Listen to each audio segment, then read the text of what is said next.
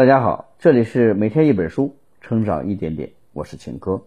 今天我们要分享的这本书叫《终生成长》，决定人与人之间巨大差距的是你的思维模式。在对于成功的数十年研究之后，斯坦福大学的心理学家卡罗尔·德韦克发现了思维模式的力量。他在《终生成长》这本书中表明。我们获得的成功，并不是能力和天赋的决定的，而受到我们在追求目标的过程中展现的思维模式的影响而造成的。本书的作者卡罗尔·德韦克博士是人格心理学、社会心理学和发展心理学领域内公认的杰出学者之一。他曾够。他曾担任哥伦比亚大学威廉兰斯德夫心理学的教授，现在斯坦福大学路易斯和弗吉尼亚移动心理学的教授，也是美国艺术与科学院的院士。本书的核心内容分三个部分，首先我们将讨论固定型思维和成长型思维两种思维模型的区别与不同，其次我们会。讲为什么要拥有成长型的思维？最后我们会讲如何改变固定型思维模式。下面我们一起来看看这本书的核心内容。我们大家都知道迈克尔乔丹，他是有史以来最棒的篮球运动员之一。有些朋友可能觉得智商、情商和财富才是人与人之间差距的所在。不过别着急，我们一起讲讲乔丹的故事。但是也许你不知道，乔丹在高中的时候曾因为身高不够被校队淘汰，包括后来两家 NBA 球队都没有签下他。我们不由得怀疑，当初的教练居然淘汰了乔丹，是不是太宠了？可惜。教练忽视了乔丹的成长潜力，而乔丹却通过不断的练习防守动作、控球能力和投篮，弥补了自己的短板，这才成为了一个超级球星。乔丹显然不是最有天赋的那一个，但他一定是最努力的那一个。所以你看，即使旁人觉得你天赋不足，不适合做某一件事儿，但若你相信只要持续的努力就能实现自己的目标，这一小小的念头能给你的人生带来多么巨大的变化。而今天我们要介绍的《终生成长》这本书，就为我们讲述了不同的思维模型是怎样造成完全不同的行为模式，甚至。截然不同的人生的《终生成长》这本书的作者卡罗尔·维德维克是一位来自斯坦福大学的知名心理学家。卡罗尔曾花费十几年去研究那些成功人士成功的原因。最后，卡罗尔发现，这些人能够获得成功，并不是因为他们的能力和天赋，而是他们在追求目标的过程中展现出来的思维模式。于是，卡罗尔把便把他的研究写成了一本书，就是我们今天要说的《终生成长》。接下来呢，我们将从这本书的第一个核心部分讲起：固定型思维和成长型思维。刚刚我们说了，淘汰了乔丹的教练，他更是看中了身高和天赋的因素，所以很显然他是一个固定性思维的人。而乔丹并没有接受自我限定，而是。努力的发展，弥补自身的不足，所以乔丹是一个成长性思维的人。那么，固定性思维和成长性思维到底有什么样的不同呢？《终生成长》这本书对这两种思维模型下了一个定义：拥有固定性思维模式的人，他们普遍的相信自己才自己才能是一成不变的。如果有什么事儿他们做不好，那一定是天赋的问题，而不是努力不够的原因。而拥有成长型思维模型的人，他们认为努力是可以通过能力是可以通过努力来培养的。即使他们在先天的才能资质上比不过别人，但仍可以通过个人的努力和经历来获得改变和成长。还记得吗？我们读书的时候，往往会崇拜那些不用费多少力气就能够取得好成绩的人。同时，我们也不喜欢别人夸我们努力，我们更希望别人夸我们聪明。这其实也是固定性思维在作怪。不知道什么时候开始，努力变成了一个不怎么好听的词儿，努力反而让我们对自己的能力产生了怀疑。因为在固定型思维模式的人眼中，努力是。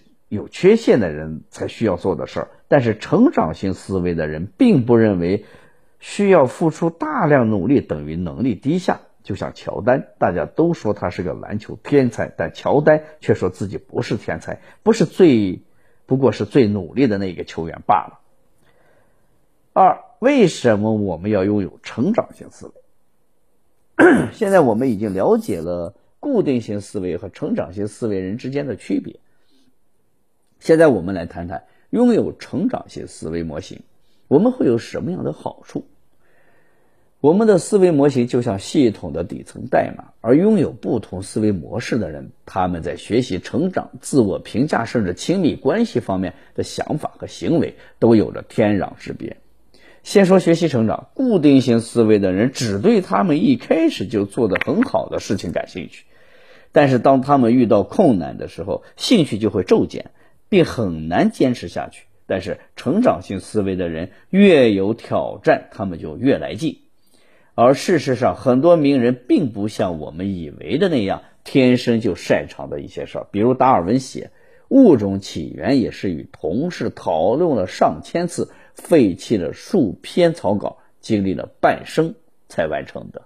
再比如音乐家莫扎特，他的作品也是经历了十多年的酝酿。莫扎特早期的作品也只是将其他作曲家的作品进行大块的拼接而来的。所以你看，这些伟人，他们并不是天生就是伟人，而是经过长期艰苦卓绝的努力之后，才成为了伟人的。再说自我评价方面。固定型思维的人更倾向于用过去的成绩来判断一个人的水平，于是有些老师会放弃一些成绩不好的学生，并认为他们无药可救。但是成长型思维的人，他们认为考试成绩只能告诉我们当下的位置，它并不能决定我们未来会站在什么样的高度。终生成长里面提出了一个真实的案例：洛杉矶有一个叫做。加菲尔德的高中，这个高中是公认的全洛杉矶最差的高中，连老师都放弃了那些学生。但是有一个老师例外，这个老师叫杰米·埃斯卡兰特，他决定去教这些令人头疼的学生。杰米凭借他的成长型思维，问自己：我应该怎样教他们，而不是我能不能教他们。最后，在杰米的教导下，他班上的学生在全国的数学考试中遥遥领先。这事儿，最后还被拍成了一部优秀的电影，叫《为人师表》。也许你会很吃惊，思维模型竟然会影响亲密关系。是的，当固定性思维模型的人遇上失恋，他们会习惯性的自我否认：是不是我不够好？是不是我不值得被爱？但是成长性思维的人，即使他们在一段感情中受伤了，他们会在。这样的感情中得到成长，也更加了解自己的需要。所以你看，一个拥有成长性思维的人，他的世界无疑比固定性思维的人充满了更多的可能性。如何改变我们的固定性思维模式？听到这儿，有朋友就要问了：我就是固定性思维的人呐，那我该怎么改变呢？别急，这就要说到我们第三个部分了。其实，终生成长指出，我们并不是完全的固定性思维或者成长性思维，我们绝大多数的时候是两者的混合体，只不过偏好不同。而成长型思维也就可以通过一定的方法培养出来。终生成长中就提出了改变的四个步骤，它们分别是接受、观察、命名和教育。首先，我们要接受自己的固定性思维的那一部分，并接受它在出现的时候会给我们带来的危害。接着，我们要观察到底是什么激发了我们的固定性思维。比如，你在自己很自豪的领域遇到了比你更优秀的人，你会不会对自己说：“算了，我永远也成为不了那样的人。又或者说，当你遇到一个非常有挑战性，但是又千载难逢的机会时，你又会不会跟自己说我不行？在这一步里，我们要做的就是仔细的观察，到底在什么样的情况下会激发我们固定性思维的人格。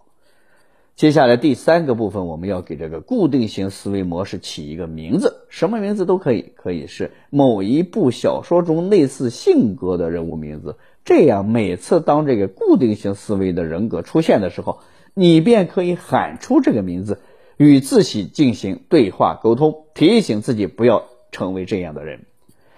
最后一步就是教育。当你知道了触发固定型思维模式的诱因。并了解它会给你造成什么样的影响后，你就可以对它进行教育了。比如，当你要迈出自己的舒适区，而固定型思维的人格出来阻止你的时候，你就可以告诉他自己为什么要迈出这一步，并要求他和自己上路。你也可以试着和这个人进行对话：“嗨，兄弟，我知道我可能会失败，但我愿意试一试。”你这次能不能站在我这一边呢？这样下来，你就越来越了解自己，并且能够克服自己的固定性思维了。讲到这儿，这本书的核心内容基本上就已经讲完了。我们一起来回顾一下。首先呢，我们介绍了固定型思维和成长型思维两种思维模式的区别。接着呢，我们又从学习成长。自我评价和亲密关系三个方面阐述了成长型思维能给我们带来的巨大好处。最后，我们介绍了改变固定型思维模式的四个步骤，它们分别是接受、观察、命令和教育。以上就是《终生成长》这本书的全部内容。恭喜大家，我们又学习了一本书。每天一本书，成长一点点。我是秦科，咱们明天见。